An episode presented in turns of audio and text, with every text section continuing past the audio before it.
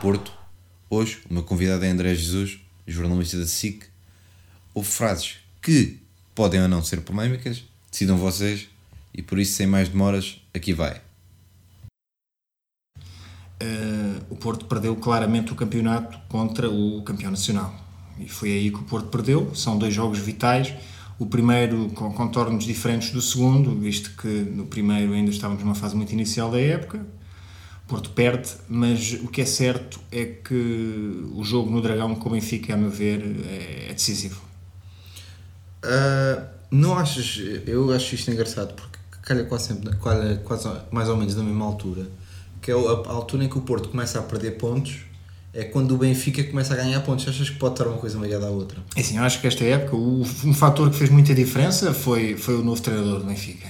É, o Bruno Lage conseguiu reerguer a equipa, conseguiu pegar numa num conjunto de jogadores que parecia um bocado amorfo, um bocadinho desligado deste, desta época. Aliás, o Porto chega a janeiro com 7 pontos de avanço do Benfica, uh, e perde-os em fevereiro, porque o Porto empata em Alvalade, depois tem dois empates consecutivos no Minho, com o Moreirense e Vitória de Guimarães, e depois perde o jogo com o Benfica. Pode-se falar em coincidência. Eu não acho que tenha sido uma coincidência uh, as, os desejos do Porto terem coincidido com o reerguer do Benfica. Eu acho que houve um fator psicológico. Acho que o Porto sentiu, sentiu essa força uh, do Benfica, não diria que tenha tremido. Não acho que tenha tremido. E acho que aqui há outro fator que fez a diferença, que foi uh, a contratação, foi o mexer na dupla de centrais. Esse fator, a meu ver, fez, fez alguma diferença nas dinâmicas da equipa. E foi nessa altura que, que Pepe chegou à equipa, mas já, já lá iremos. Então, respondendo aqui à pergunta do Pedro Barosa, acreditas que o Porto se deu à pressão? Eu não diria que o Porto tenha cedido à pressão. Eu diria que numa fase inicial o Porto demorou a engrenar. Tem aquele desaire caseiro surpreendente na terceira jornada, depois de ter a ganhar 2-0 ao Vitória de Guimarães, acaba por perder por 3-2. Mas depois o Porto encarrila para aquilo que pareceria um bicampeonato até fácil, porque os rivais estavam o Sporting com José Peseiro, pós-Alcochete, com algumas dificuldades uh, no aspecto psicológico, muitas limitações, o treinador muito condicionado desde o início, e o Benfica também, o Rui Vitória, muito questionado, a equipa a jogar uh, pouco, apesar de ir ganhando jogos. Um, o Porto não cedeu à pressão. A meu ver, não cedeu à pressão, porque lutou pelo campeonato até ao fim, e não houve um momento em que eu diga que o Porto. O Porto simplesmente não foi Porto nos momentos em que tinha de ser. E a meu ver, esses momentos em que não podia fracassar eram não só os jogos no Minho, que são jogos que o Porto tradicionalmente eh, tem dificuldades, mas consegue levar vencidos, e o Porto aí fracassa porque sente a ameaça Benfica a crescer e depois perde um jogo que nunca pode perder, que é o jogo em casa com o Benfica. Uh, agora para sermos mais específicos em, a nível temporal uh, e respondendo diretamente à pergunta do Bernardo Pereira, achas que a chegada de Pep interferiu com a época desportiva do Porto? É assim, a meu ver, uh, a contratação, eu vou ser aqui, se calhar vou ser um bocadinho criticado por dizer isto, mas a meu ver, a contratação de Pep dá o campeonato ao Benfica. E eu vou, eu vou explicar porquê. O Porto tinha no início da época, uma dupla composta por Felipe e Éder Militão, que, salvo o Atlético de Madrid, e posso estar aqui a ser muito uh, parcial, mas creio que não, salvo o Atlético de Madrid, era a melhor dupla da Liga dos Campeões. E talvez dos top, uh, top 6, incluindo aqui o Campeonato Português nesta lista de campeonatos europeus, era uma dupla com muito potencial, muita segurança defensiva, muito incisivos no ataque, com alguma até algum, algum, algum, alguma predominância para o golo. E o Porto vai mexer onde não deveria ter mexido. Porque aquela dupla estava estável, estava muito segura, muito equilibrada, jovem, com muito potencial.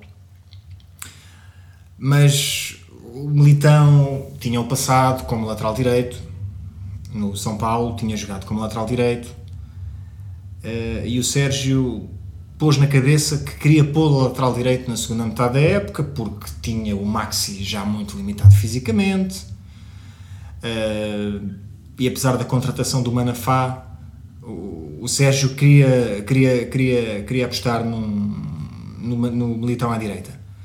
Veio o Pep, que creio que até foi um desejo mais do Pinto da Costa do que propriamente do Sérgio Conceição veio o Pep. O Pep não tem uma interferência direta no título, apesar de ter algumas culpas no, no, no, jogo com o Benfica.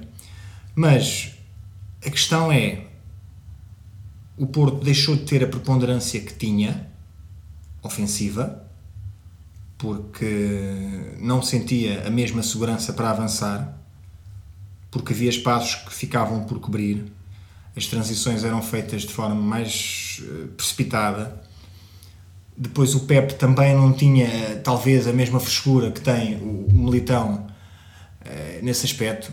E, de certa forma, isso condicionou. Eu acho que isso condicionou um pouco a temporada do Porto a partir desse momento. Depois assentou e o Pep acabou por ter algumas intervenções decisivas, marcou até alguns golos. Mas houve ali uma mudança que eu acho que a ser evitada o Porto não teria perdido pontos onde perdeu. Mas uh, isso é, é, discutível, claro. Mas uh, creio que aquelas alterações, aquelas, aquelas mudanças foram, foram, foram negativas para, para o equilíbrio do plantel. Ah, não achas que pode também ser, ter sido um pouco efeito dominó? Porque o Porto, come, o Porto tem dois zeros no Minho, uh, praticamente menos de um mês depois de ter perdido a taça da Liga. Este, sendo este o primeiro troféu da época e o Porto perde o troféu nos penaltis frente ao Sporting, não achas que isso depois pode ter efeito a nível psicológico da equipa? que te corrija, porque o primeiro troféu da época foi conquistado pelo Porto, foi a Supertaça. Sim, mas a Supertaça é, uma, é, vem da época anterior. Ainda. É bom não esquecer que o Porto também conquistou títulos desta época. As pessoas tendem a esquecer-se da Supertaça, mas. Uh, assim, a taça da Liga, um efeito dominó. É possível, porque a taça da Liga. Porque a seguir tens um jogo com o Belenenses ganhas e depois tens logo os dois empates no domingo de seguida. Sim, a taça da Liga, eu não sei até que ponto é que a taça da Liga teve, teve essa influência, porque a taça da Liga é uma final em que o Porto é claramente superior ao Sporting, chega inclusive a marcar, mas consente um gol base dost já nos descontos. Sim, um penalti é ridículo, sem necessidade nenhuma de se fazer, já nos descontos. Sim, sim, um penalti, curiosamente do Éder Militão. Sim. Uh, sobre o Diaby. Sobre o Diaby. Um, e depois nos penaltis já sabemos que é a velha máxima de futebol são 11 contra 11 e no fim ganha a Alemanha. Nos penaltis, quem jogar contra o Porto também vai vencer. Portanto, essa, essa já é, começa a ser uma tradição e os adeus portistas que nos estão a ouvir sabem bem do que falo.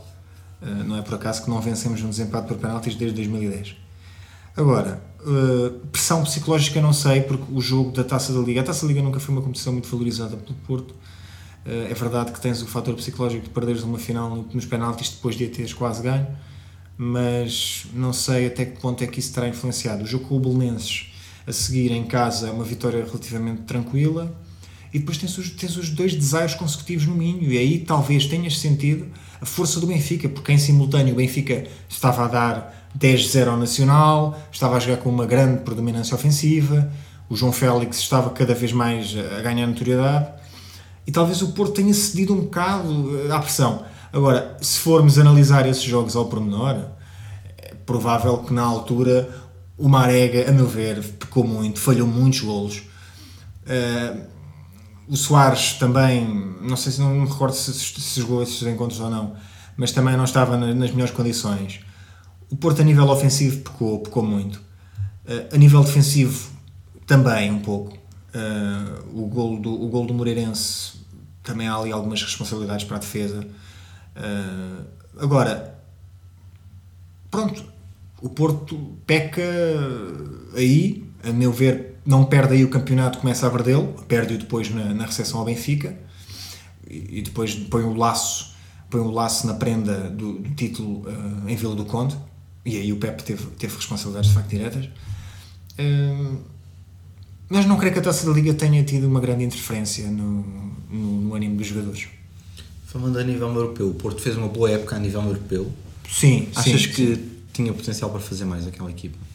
É assim, a partir do momento em que o Porto encontra o Liverpool eh, é difícil, porque tu tens uma equipa que depois veio a confirmar-se em maio, não é? Com a conquista do título europeu, neste caso em junho. Hum, o Porto não tem, e vamos ser muito, vamos ser muito pragmáticos nisto, o Porto não tem equipa para o Liverpool. O Liverpool, para além de ter um orçamento muito superior ao Liverpool Clube do Porto, tem jogadores de um calibre superior, tem o melhor trio de ataque eh, do mundo, tem uma capacidade psicológica de gerir os jogos que é, que é de facto de louvar e Klopp sempre imprimiu isso nas equipas que treina. Agora, hum, se tivesse tido um sorteio mais acessível nos quartos de final, depois de eliminar a Roma de forma épica e muito justa, a Roma, não, não esquecer, é bom não esquecer, foi, foi semifinalista, creio eu, na época anterior. Uh, portanto, o Porto elimina-se a Roma com muita classe, muita determinação. O Porto europeu de outros tempos, a fazer lembrar. E foi no- na derrota, foi no jogo a seguir a ter perdido com o Benfica. Sim, sim, sim, sim, sim. Foi uma resposta muito, sim, uma muito resposta forte. positiva. Mas isso também já é algo que o Sérgio Conceição nos habituou. Cada vez que o Porto empata ou perde, reage sempre. O Porto Conceição, pelo menos, reage sempre com uma vitória e uma vitória imperial. Uh, mas de qualquer maneira, a época europeia do Porto, a meu ver, muito positiva. Poderia ter feito mais se o sorteio tivesse sido mais amigo. Não foi. Uh, é eliminado pelo Liverpool, justamente. Não houve qualquer dúvida. O Liverpool foi superior tanto no Dragão como em Anfield. Um, e fez aquilo que podia. Eu acho que a nível europeu não há nada a apontar a este Porto. Achas que Na mesma fase de grupos, tivemos a equipa portuguesa que mais pontos somou na história da Champions. Tivemos um Marega que marcou em seis jogos consecutivos, que também é um recorde absoluto do clube, e não sei se não é na Europa, Eh, uma coisa assim muito rara. E, e tivemos, tivemos um, um Porto Europeu com uma imagem muito positiva, eu acho. Muito positiva. quando, quando o Porto chega à final da taça e após fazer uma boa campanha na taça de Portugal também, eliminando o Braga nas meias finais, achas que pode ter sido resultado direto de ter perdido o campeonato daquela forma e depois não conseguir gerir eh, bem a final do, do Jamor, acabando por perder também? Assim, o campeonato. O campeonato teve um efeito pesado no Porto, sim. Eu acho que. E isto talvez tenha transparecido mais nos jogadores do que propriamente nos adeptos. uh, pesou. Pesou porque o Porto, a determinado momento, sentiu que o campeonato era um dado adquirido e não, e não foi capaz de superiorizar as limitações que sentiu nos jogos que foi em que tropeçou. Ah, e não só, também houve jogos que o Porto ganhou de forma bastante, bastante tremida.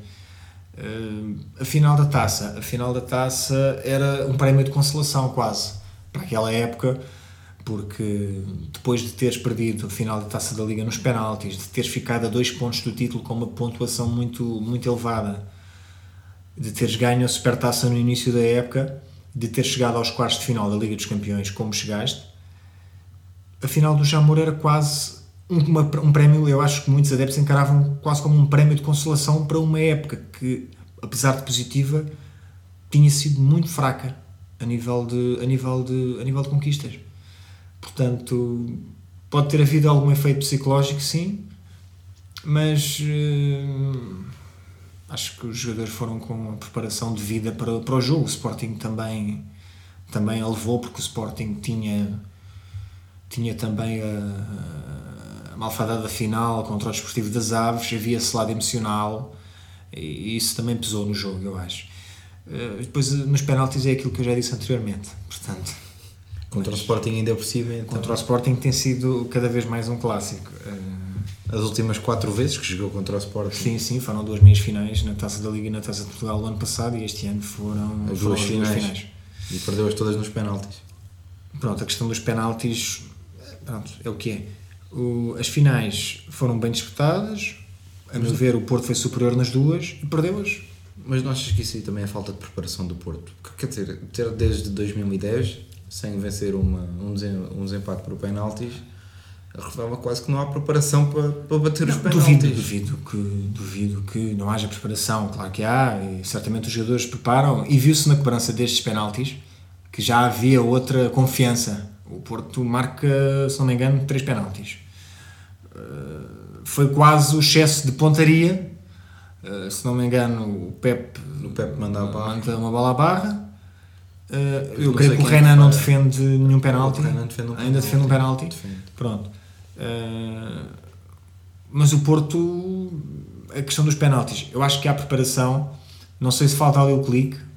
Se o Porto precisa urgentemente de ganhar um desempate por penaltis para ultrapassar esse, estigma, mas não, não acredito, honestamente. Hum, há preparação, claro.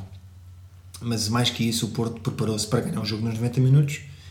Uh, a qualidade exibicional fez por isso, mas faltou ali o faltou ali o, o finalizar, faltou muitas vezes cabeça quando havia já coração e, e- aí o Porto não, não- simplesmente não conseguiu introduzir a bola e depois no- nos penaltis foi, foi, foi, que- foi o que se viu.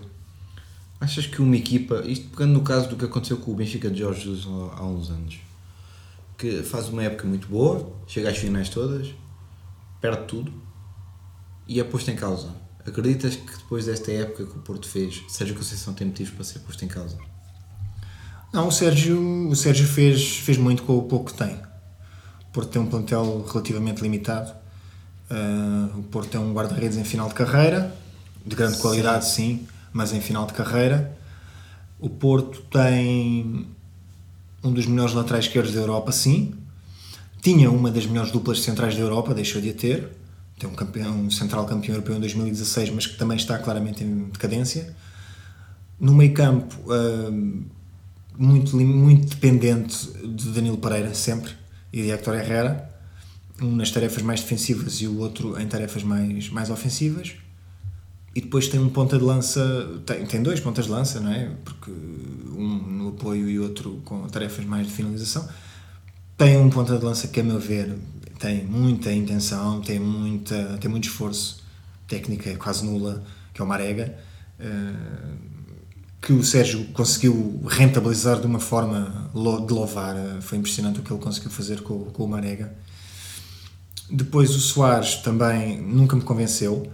É um ponta de lança de qualidade mediana, mas para mim não, não tem o faro de golo que tem, por exemplo, um Seferovic.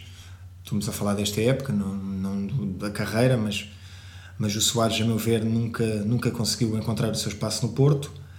Também teve sempre algumas, alguns problemas de personalidade. E achas que a ausência da Abubacar durante grande parte da época fez, fez É a assim, diferença? Agora é fácil falarmos de Abubacar porque o Porto perdeu o campeonato. Mas se o Porto tem ganho o campeonato, ninguém se lamentaria por Abubacar não ter estado. É provável que sim, é provável que Abubacar teria dado outra, outra dinâmica ao ataque do Porto e se calhar outro poder de finalização, nomeadamente nos jogos em que não o teve. Agora, Abubacar não esteve e o Porto planeou uma época inteira sem Abubacar. A questão é essa: o Abubacar lesiona- lesiona- lesiona-se em outubro, se não me engano, foi numa fase inicial e depois fica no estaleiro eh, e, não, e não, não recupera mais. Eh, faltou no fim, acho que ainda fez um jogo e voltou, Sim. voltou a magoar-se. Sim, voltou a magoar-se. Tanto que não foi tanto que não foi co- co- convocado para a CAN Eh, talvez talvez tivesse dado outra dinâmica ao ataque do Porto. Não acredito que tenha sido decisivo até porque o Marega já tinha sido aposta na época anterior. Atenção, eu não estou aqui a questionar eh, a importância do Marega e não, é bom não branquearmos as coisas. O Marega foi decisivo na época do título do Porto. O Marega marcou um número absurdo de golos fez assistências foi fulcral a rasgar as defesas. Mas o Marega é pouco mais do que aquilo que se viu, porque foi muito o efeito surpresa. Esta época o Marega teve uma influência muito menor, porque os adversários já estavam preparados. Apesar de o Marega ser, em termos muito de calão, um boi de força, não é? Mas eh, é pouco mais do que isso. É um jogador sem técnica, não tem recepção, não tem. A própria, a própria, a própria capacidade de decisão é algo limitada. Uh, tem muita força, sim, tem muita intensidade, tem um sprint invejável, mas é muito pouco mais que isso. E o Porto, que se quer um clube de grande dimensão europeia, precisa, a meu ver, de um matador muito mais incisivo do que o Marega. O Abubacar poderia ter sido esse matador, poderia, uh, não foi, não esteve disponível. talvez no mercado de inverno, em vez de se apostar num Fernando Andrade, que teve alguns problemas de adaptabilidade, apesar de depois ainda fazer dois ou três golos, talvez uma intervenção mais cirúrgica com um investimento maior, que na altura muito provavelmente não seria possível, teria sido mais positivo para o Porto. Foi o que foi, o Fernando Andrade deu o seu contributo, uh, ainda marcou, ainda quase que deu a taça da Liga ao Porto, não, é? não tivesse o Militão ter feito esse penalti. Agora, uh, o Sérgio Conceição, não há, não, na meu ver, não tem como pôr em causa, ele fez aquilo que fez de forma muito, muito positiva, perdeu as tribeiras algumas vezes, uh, mas tem o temperamento que tem, que todos nós conhecemos a postura que ele manteve ao longo da época é o que ele é, é genuíno, é assim o que, é o que temos. E, e eu acho que muitos adeptos do Porto se revêem naquela imagem quase insubordinada e obstinada, em defesa sempre dos valores do futebol do Porto e dos interesses do clube. Hum, mas não, a meu ver, pelo que fez, pela época que fez, o Sérgio Conceição não pode, não pode ser posto em causa. Quem é que é, de, do teu ponto de vista, uh, a figura do Porto? O jogador que mais destacou desta época? A figura do Porto que mais destacou nesta época? Bem, se formos por uh, setores do campo, defensivamente, o Alex Telles foi novamente um jogador muito importante naquilo que, naquilo, que, naquilo que contribui para o ataque, naquilo que defende, naquilo que assiste, naquilo que naquilo que dá ao, ao Futebol Clube do Porto no panorama tático, principalmente ofensivo e nas bolas paradas, claro. O Militão afirmou-se, sim, é um jovem de 19 anos, é bom não esquecer, está, está vendido ao Real Madrid. Uh, a certa altura parece-me que depois da venda ter sido confirmada, houve um certo desligar quase da ficha do Militão, já muito com a cabeça na próxima época, não sei se, se era, se não era mas pareceu-me um bocadinho mais desligado a partir do momento em que a venda foi oficializada. Isto já estamos a falar já no final da época, em abril. Uh, em relação ao, ao meio campo, o Herrera, mais uma vez, determinante, mas mais que o Herrera, o Danilo. O Danilo é um jogador que dá muito ao futebol do Porto e, muito sinceramente, é um jogador com mercado e, e o Porto tem de fazer, se calhar, um esforço para o segurar, porque é um jogador muito importante na manobra muito provavelmente o Herrera vai sair, não vai renovar, é uma pena, porque hum, tem características muito específicas, está familiarizado com o valor Porto, com o conceito, com a equipa, com o treinador, com os adeptos. É uma pena perder um jogador destes a custo zero, ainda por cima o capitão. Depois no ataque, é difícil, no ataque é difícil encontrar uma figura de referência, porque tens um Brahimi muito irregular, um Corona aí em aspas, depois o Marega, como te disse, mais apagado esta época, principalmente nos jogos no Minho, em Guimarães, em Moreira de Cónegos, falhou golos cantados. O Abubacar não esteve, o Soares pouco, um, mas a grande figura desta época acaba por ser o Iker Casilhas, principalmente pela, por quem é o Iker Casilhas e numa fase mais terminal, mais terminal da época uh, depois daquilo que aconteceu, aquela união que se gerou em torno dele. Uh, a família Porto uniu-se em torno do Iker Casilhas e, aquele, e foi bonito até o tributo na final, na final da Taça de Portugal. É um jogador icónico. Uh, disse há pouco e reitero, um jogador em final de carreira que, a meu ver, tem mais capacidade neste momento para servir os interesses do Fogo do Porto. Pronto, tivemos a situação do AVC, do infarto, perdão, Uh, não sei até que ponto é que está em condições de competir a alto, a alto nível, mas até é um jogador em mais condições de servir futebol Porto que o, que o Jean-Louis Buffon. Uh, mas isso é isso também podemos falar disso daqui a pouco. Uh, o Casilhas é o símbolo, de, é o símbolo, é um símbolo que fica de uma época em que muito se fez, pouco se ganhou. É um símbolo que fica para, para sempre. A imagem, nunca mais me vou esquecer, o tributo que os Super Dragões fizeram foi, foi, foi uma forma bonita de terminar a época fora da selva de discussões e de programas de comentário televisivo com ofensas, com adeptos, com claques, com violência. Foi, foi, foi um símbolo bonito uma forma, e é uma forma positiva de encararmos esta época. Uh, há muito a apontar de negativo, há, mas acho que o balanço até, até, até, até é bem resumido na figura do, na figura do Casilhas. Falando agora que já analisamos a época total do Futebol Clube do Porto, falando agora do futuro, uma equipa como o Porto, que já perdeu Militão, já perdeu o Felipe, fala-se muito acerca do Teles, Henrique tem fim de contrato, Brahimi tem fim de contrato, o próprio Marega tem marcado. Como é que se prepara uma equipa contra as eventuais saídas? Assim, o Sérgio, na época em que é campeão, faz uma omelete sem ovos. Porque o Sérgio pega numa equipa com poucos argumentos, recordo-me perfeitamente. Uh, o Porto era uma equipa muito limitada, muito dependente dos titulares, poucas alternativas no banco e o espírito e a intensidade que o Sérgio deu aos jogadores e que depois também passou para as bancadas levou o Porto e embalou o Porto para o título.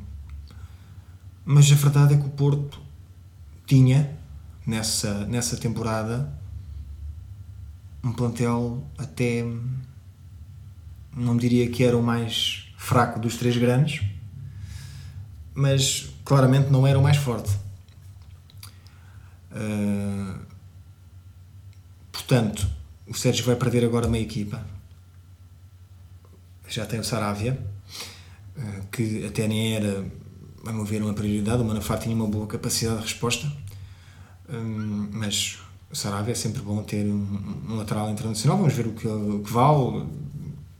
Do pouco que vi, é um jogador com qualidade, é um internacional, se bem que esta Argentina não é a Argentina de Diego Maradona, apesar de ter lá um, um gênio.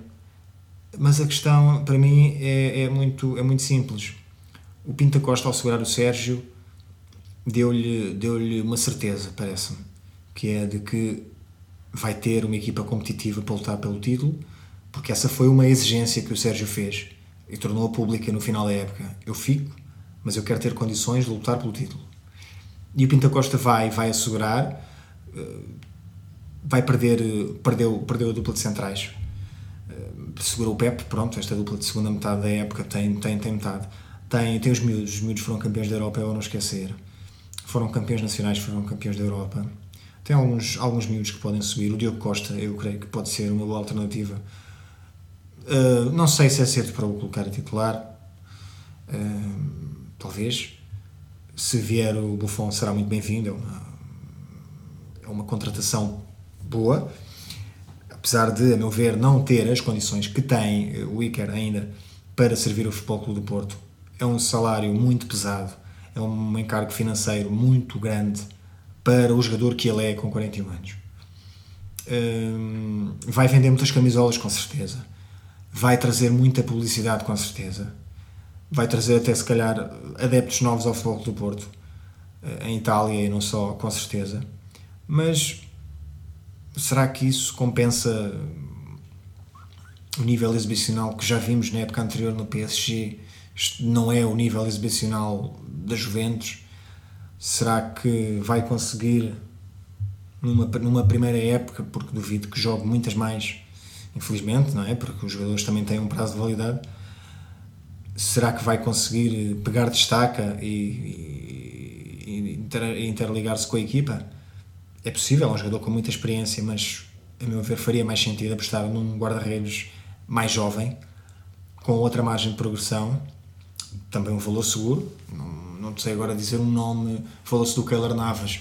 O Keller Navas é um, é um belíssimo guarda-redes, eh, para mim, até uma solução mais positiva que o Buffon apesar de ser aí, nesse caso, uma transferência paga e não uma vinda a custo zero, se calhar com um peso salarial mais baixo que o, John Luigi.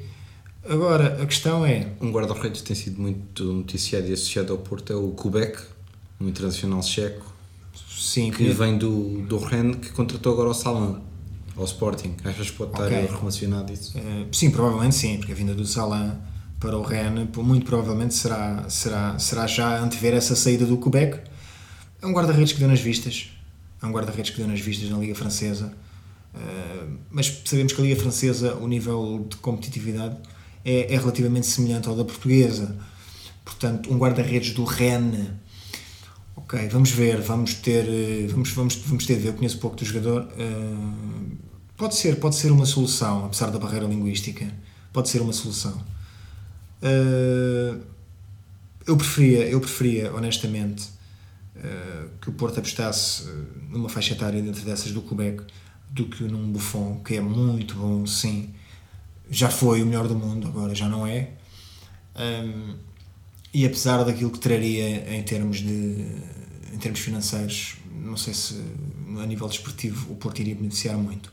Depois, na defesa, fala-se na subida do Diogo Queiroz e do Diogo Leite, fala-se também em alguns nomes para, para contratar, nada de muito concreto. No meio campo, a saída de Herrera mais que certa, provavelmente vai ser colmatada numa fase inicial pelo Sérgio, um, pelo Sérgio Oliveira. Eu não sei, não sei, o Porto muito provavelmente vai ter de contratar mais médios. O Porto está, está, está com o Oliver e com, e com o Danilo, mas não tem muitas soluções no meio campo. Não tem muitas soluções no meio campo que lhe deem nível de qualidade exibicional e estabilidade. E depois no ataque, eh, muito provavelmente o Brahim sai, o Corona fica, mas o Corona é um jogador que não me convence. É muito irregular. Uh, não, não consegue manter uma regularidade exibicional contínua. O Marega tem mercado, mas o Marega, tal como já disse anteriormente, é esforçado, mas falta-lhe falta-lhe o poder de hum, pragmatismo, falta-lhe técnica, claramente. É um jogador muito limitado tecnicamente. E um bom ponta de lança em Portugal para vingar tem de ter técnica. Uh... Acreditas que esse ponto de lança pode ser o Zé Luís, que tanto se fala? É assim, o Zé Luís, o Zé Luís é um ponta de lança de qualidade, sem dúvida. É um, um jogador que se conseguiu afirmar no campeonato russo, que, estão, que tem condições muito diferentes das do português. 15 milhões custa-me muito a acreditar que o Porto que ele valha esse dinheiro, e mesmo 10 milhões. Acho que o Zé Luís é uma contratação que não deve ultrapassar os 8 milhões. Mas é um pedido expresso ao Sérgio Conceição que, na sua inocência, talvez, eh, na sua forma de estar, fez questão de tornar público esse interesse e esse pedido ao Presidente. Achas que isso dificultou as negociações ao Porto? Não sei, não sei se dificultou, porque eu acho que o Spartak está muito intransigente em perder o Zé Luís, porque percebe que tem ali um interesse real e intenso do Futebol do Porto e vai agora ao máximo tentar dificultar esta, esta manobra. O Porto pode ter alternativas, tem, certamente. O Zé Luís é um pedido expresso, muito provavelmente para colmatar a saída do Soares. Eu acho que o Zé Luís é melhor que o Soares. Uh, o Zé Luís, daquilo que já tinha mostrado em Braga há uns anos, e, e, mesmo, e mesmo agora nesta fase da carreira, está bem que com 28 anos, é um jogador mais completo que o Soares, uh, mas não sei se é o ponta de lança que o Porto precisa. Uh, o tempo depois o dirá se ele de facto assinar pelo Floco do Porto. Mas Parece-me um Porto ainda com muitos remendos para, para fazer, com muitas limitações. Temos ainda a questão do fair play financeiro. Porto vendeu o Felipe por 20 milhões, vai perder dois jogadores-chave a custo zero. Não sei, não sei até que ponto é que há condições para fazer um investimento sério que possa dar a este Porto e ao Sérgio Conceição eh, o nível exigido para, para lutar pelo título. Até porque é bom não esquecer, o Benfica vai encaixar um valor recorde nesta transferência do João Félix, vai investir forte no mercado, como já se percebeu, há interesses eh, de jogadores, contratações por 10, por 20 milhões de euros, que é algo, a meu ver, impensável para o Futebol do Porto neste momento, eh, apesar dos valores que se discutem para o Zé Luís, Uh, o Porto não poderá nunca agora neste mercado dar 20 milhões para um jogador, é muito difícil que isso aconteça. Também pode estar dependente das vendas realizadas pelo claro, Porto. Claro que sim. Se o Porto vender o Marega e o Teles, já sim, encaixa um bom... Se o Porto fizer, estamos a falar talvez de 70 milhões nesses pacotes, estou a ser já muito simpático. Se fizer 40 com o Teles e 30 com o Marega, na melhor das hipóteses, são 70 milhões de euros, é um Também fala do próprio Tiquinho sair para a China por 20 milhões. Sim, mas o Tiquinho eu penso que está um pouco reticente em relação ao projeto China Uh, pelo menos foi aquilo que, que, que, tem, que tem vindo cá para fora. Não, não sei como é que está a cabeça dele. O... Pronto, vamos ver, vamos ver o que, é que, o que é que o mercado nos vai dizer. Estamos numa fase muito prematura do mercado ainda. Não sei se o Porto vai ter as condições que o Sérgio quer ter. Sei que o Pinto Costa não o vai desiludir nesse aspecto e vai fazer o melhor que sabe e sabe muito, mas vamos ver eh, até que ponto o copo vai estar ou não, o copo vai estar meio cheio ou meio vazio para, para, esta, para esta temporada. Obrigado, André, por teres vindo. Obrigado eu pelo convite e um agradecimento especial a todos os que nos ouviram. E foi isto. Não tivemos tempo para mais. Uh, espero que tenham gostado. Já sabem, deem o vosso feedback, mandem-nos mensagens, deem sugestões e, acima de tudo, sigam a página.